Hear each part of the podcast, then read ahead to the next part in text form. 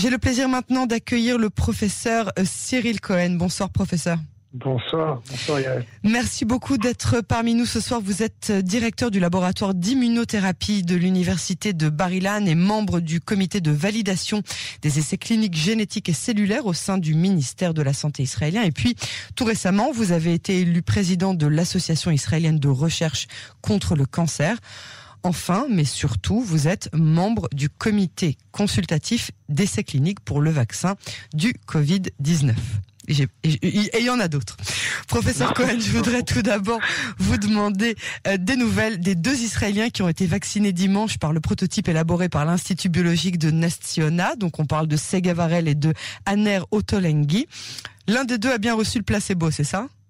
Oui, exactement. Euh, aux dernières nouvelles, euh, ils vont bien. Ai parlé récemment euh, aux deux et euh, ce que l'on peut dire, c'est que pour l'instant, euh, tout va bien. Et on attend justement les prochains, comme vous le savez, dans la première phase du vaccin. 80 personnes vont être vaccinées. On a été beaucoup plus prudent pour ces deux premières personnes parce qu'on voulait quand même voir, je dirais, prendre un peu plus de recul euh, et voir quels seraient peut-être les effets. Pour l'instant, nous sommes satisfaits et, et, donc ça va continuer. La vaccination pour la première phase va continuer. Alors, euh, donc ils vont bien. Est-ce que vous pouvez nous expliquer comment le vaccin qui a été élaboré dans l'Institut biologique de Nestiona marche? Est-ce qu'il va être en trois étapes lui aussi? Oui, oui, ça c'est obligatoire. De toutes les façons, chaque vaccin, euh, quel que soit le vaccin, de, de, par les standards israéliens et je dirais du monde occidental, doivent franchir ces trois étapes. Ça, c'est la, la, chose la plus importante. Non, non, non, alors excusez-moi, c'est moi qui me suis mal exprimé. Je demandais en fait si on aurait trois piqûres. Ah, trois piqûres? Non, non, non. Euh, trois piqûres, on, on parle d'une une piqûre plus ou moins. C'est le, le, but du vaccin israélien, c'est d'avoir justement qu'une piqûre. Euh, différent, par exemple, de Moderna ou Pfizer, où là, on, il, il, est, il est théoriquement, il faut faire deux piqûres. Une piqûre, ce qu'on appelle l'immunisation primaire, et la deuxième, ce qu'on appelle le boost. C'est-à-dire que renforcer la première immunisation comme on le fait dans certains vaccins. D'accord. Alors je voudrais aussi vous interroger sur la démarche de ce vaccin israélien. Le vaccin oui. que nous avons mis au point est d'après ce qu'on a compris de très bonne qualité, notamment parce qu'il a été testé sur beaucoup d'animaux et beaucoup de sortes d'animaux différentes. Mais oui. il ne sera pas disponible pour vacciner la population avant huit mois, un an. Au moins. Oui. Alors à quoi ça sert de tester, de dépenser tellement d'argent et de, de, de, de, de, de ressources puisque d'autres grandes biotech dans le monde sont déjà sur le point de commercialiser le leur et dans des délais bien plus rapides que les nôtres? Nous avons besoin de notre capacité autonome, indépendante de production de vaccins. On ne sait pas exactement quelle va être l'efficacité des autres vaccins. Je peux même vous donner un, très, un exemple très simple. Les vaccins de la grippe. Ok, on n'en a pas suffisamment aujourd'hui. On a commandé 4 millions de doses, on a reçu plus ou moins le tiers. On a, on a fini de vacciner entre guillemets euh, euh, le, avec le stock que l'on a reçu entre temps, et on justement on est en manque. Donc on est dépendant de d'autres entités, d'autres compagnies qui doivent nous produire le vaccin. Donc on ne veut pas être dans la même situation aussi pour pour le coronavirus, pour le Covid pour le Covid 19. Mm -hmm. On voudrait avoir notre propre capacité. Et une fois de plus, on ne sait pas quelle va être l'efficacité d'autres vaccins. Donc moi je suis tout pour. Je ne pense pas qu'on gaspille de l'argent de toutes les façons. Et on a investi beaucoup moins que le gouvernement américain. Nous avons besoin de notre capacité, nous avons besoin de nos vaccins, et puis on comparera. Au bout du compte, euh, rien, rien, rien n'est, rien n'est écrit à ce niveau-là. On attend encore les résultats de la phase 3 d'autres vaccins. Ça, ça devrait arriver d'ici un mois à peu près. Et, euh, et on, on, décidera selon aussi le vaccin que l'on a, mais c'est très important d'avoir notre capacité. Et à votre question, oui, oui, vous demandez comment le, comment le vaccin israélien marche. En fait, le vaccin israélien est basé en fait sur un autre virus qui n'est pas dangereux pour, euh, pour l'être humain, euh, qui s'appelle le VSV, et on a en fait greffé des protéines, ok, des éléments de, du, coronavirus, du SARS-CoV-2, sur ce virus qui n'est pas dangereux. Donc en, en injectant ce, ce, vaccin, notre corps sait que c'est un virus, donc il dit ok, il faut que je développe mes anticorps et mes cellules T contre ce virus.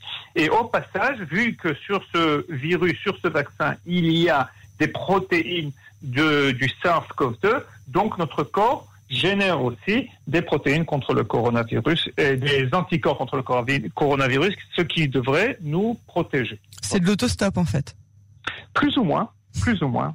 Exactement. C'est exactement ça. C'est l'autostop. Alors, une autre nouvelle qui nous a interpellé aujourd'hui, l'annonce de l'acquisition d'un million et demi de vaccins russes, le Sputnik 5, qui devrait être approuvé d'abord par le ministère de la Santé israélien, mais qui, d'après mon ressenti, était considéré comme un vaccin à la va-vite. Il avait sauté les étapes importantes des essais euh, sur les très nombreux euh, humains. Uh-huh, uh-huh. Il avait été craint, parfois raillé par les experts, et maintenant on l'achète. Et en plus, on en achète un million et demi alors qu'on est 9 millions dans ce pays. Non, non, non, là, là, je, là je crois qu'on va un peu trop vite. On n'a pas encore acheté c'est le professeur Rochstein, directeur de l'hôpital d'Adassa, qui a dit que Adassa, et c'est pas l'État d'Israël, que Adassa ah. voulait acquérir un million et demi de doses. On est tous d'accord, et même si vous entendez euh, ces propos, on est tous d'accord pour dire qu'un tel vaccin ne sera pas injecté en Israël sans qu'il ait franchi les trois les trois phases euh, cliniques. Et là, effectivement, euh, la Russie avait sauté la troisième phase, ce qui est incompréhensible est inconcevable lorsqu'on parle de la santé publique. Et là, ils ont fait machine arrière et ils le testent en, phase 3, bien qu'ils l'ont aussi injecté en parallèle. À, euh, comme vous le euh, mentionnez, à plusieurs milliers de personnes. Donc on n'y est pas encore. Que euh, la logique, en fait, elle est que ce vaccin, et je, ça je l'ai toujours dit, n'est pas, je dirais, un vaccin que l'on peut négliger au niveau scientifique, au niveau logique, au niveau de, de sa, de sa composition, mais d'un autre côté, tant qu'on n'aura pas les résultats, je peux vous dire, et ça je le dis de source sûre, ayant euh, justement consulté mes confrères au ministère de la Santé, nous ne l'avons pas approuvé. Il n'a pas, je veux dire, il n'a pas été encore soumis euh, dans la, je dirais, puisqu'on n'a pas les résultats de la phase 3. Donc je crois que prudence euh, et, patience et de rigueur. Très bien. Professeur, avec les quelques minutes euh, qui nous restent, je voudrais que vous nous disiez deux mots sur la grippe saisonnière qui arrive avec l'hiver et encore deux mots euh, sur ce troisième confinement qui nous pend au nez euh, alors que nous ne sommes pas vraiment sortis du second. Ben écoutez, euh, la grippe saisonnière, euh, on l'attend. Euh, entre guillemets, les bonnes nouvelles, c'est que les résultats que l'on a de l'hémisphère sud, Australie, etc., il y a quelques mois, lorsque c'était l'hiver chez eux, c'est qu'elle n'a pas été très grave, même, je dirais, à 80% moins grave que celle de l'année précédente. Hmm. Donc, on est conscient, on est confiant. Il est très possible que grâce à la distanciation sociale et au masque, cette année, on verra moins de cas de grippe, ou du moins moins de cas graves, on l'espère. Et, euh, et, donc euh, votre deuxième question Mais regardant le avant qu'on parle avant qu'on parle de ma de la deuxième partie de ma question, euh, est-ce qu'on a assez de vaccins pour vacciner toute la population israélienne? Non. La, la, la, réponse est non. Malheureusement, nous n'en avons pas encore assez. Il y a une course justement pour acquérir ces vaccins. Et pour l'instant, nous n'en avons pas assez. Nous les avons commandés. Les commandes, c'est fait par roulement. Le deuxième roulement devrait arriver. Et il faut savoir qu'on a priori, euh, je veux dire, on a donné priorité aux personnes âgées et aux personnes à risque et aux enfants en bas âge pour ce vaccin.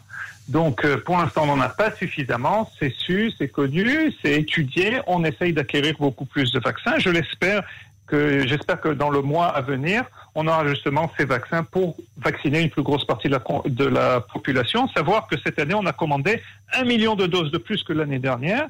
Et pour l'instant, même ce million de plus, on ne l'a pas reçu, et même moins. Donc, euh, on attend. Bon. Deux mots encore euh, donc sur ce troisième confinement.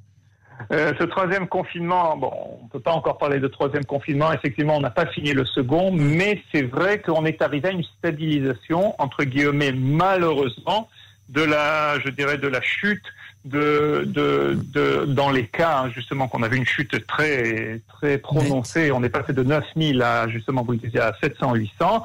Malheureusement, c'est attendu lorsque l'on rouvre certains secteurs. Et malheureusement si on bafoue certaines lois, vous mentionnez ce mariage, vous mentionnez euh, les villages arabes où on voit une hausse, si on n'arrive pas à contrôler ceci. Si on n'a pas notre système de traçage, on aurait dû l'avoir. Il y a déjà quelques jours, c'était prévu pour le 1er novembre, on ne l'a pas suffisamment. Et si les gens ne se font pas tester, eh ben, ça va être très dur. Je crois qu'il faut implémenter un testage qui est beaucoup plus ciblé. Par exemple, si on parle des écoles qui sont euh, réouvertes, euh, il faut par exemple demander au professeur de faire obligatoirement, comme si vous montez dans un avion, vous devez votre test, vous devez donner votre test Covid, et ben tous les professeurs devraient faire un test une fois par semaine. On a les capacités de le faire pour justement isoler. Là, on a testé les professeurs, que vous sachiez, 1% à peu près a été détecté positif. Sur 70 000 professeurs, ça aurait fait plus ou moins 700 professeurs euh, qu'il aurait fallu euh, écarter. Donc ils ont été 200 entre entre 200 à peu près ont été euh, identifiés. On a pu les mettre de côté. Ça nous a évité évidemment des, des, mauvais résultats aux écoles au niveau de, de, la maladie. Donc ça, il faut implémenter un traçage ciblé et un test et plus de tests, beaucoup plus de tests beaucoup plus de tests et le professeur Gamzo martèle systématiquement qu'il faut aller se faire tester au moindre doute, au moindre symptôme. Bien sûr, bien sûr. Absolument. Avant de nous quitter, euh, professeur, je voudrais oui. juste que vous nous disiez, euh, la, la, dernière fois, vous nous avez dit quelque chose qui m'a empêché de dormir la nuit. Est-ce qu'on est en train de s'équiper de petites fioles et de seringues? Oui, la réponse est oui. Je crois que vous pouvez dormir. Il faut. On a d'autres. Malheureusement, on a d'autres soucis. Ça, ça doit pas trop euh, bon. euh, vous inquiéter. Euh, la production euh, au niveau mondial a été justement augmentée. Ah, ça, il y a des problèmes. voilà, il y a des problèmes de logistique, d'autres problèmes, mais bon, on va on va rester sur une note optimiste et vous dire qu'à ce niveau-là, ça ira mieux. Merci beaucoup, professeur Cyril Cohen, pour ces moi. précisions si importantes. À très bientôt, je l'espère, avec des nouvelles encore meilleures. Pareillement, merci. Au revoir. Soirée. Au revoir.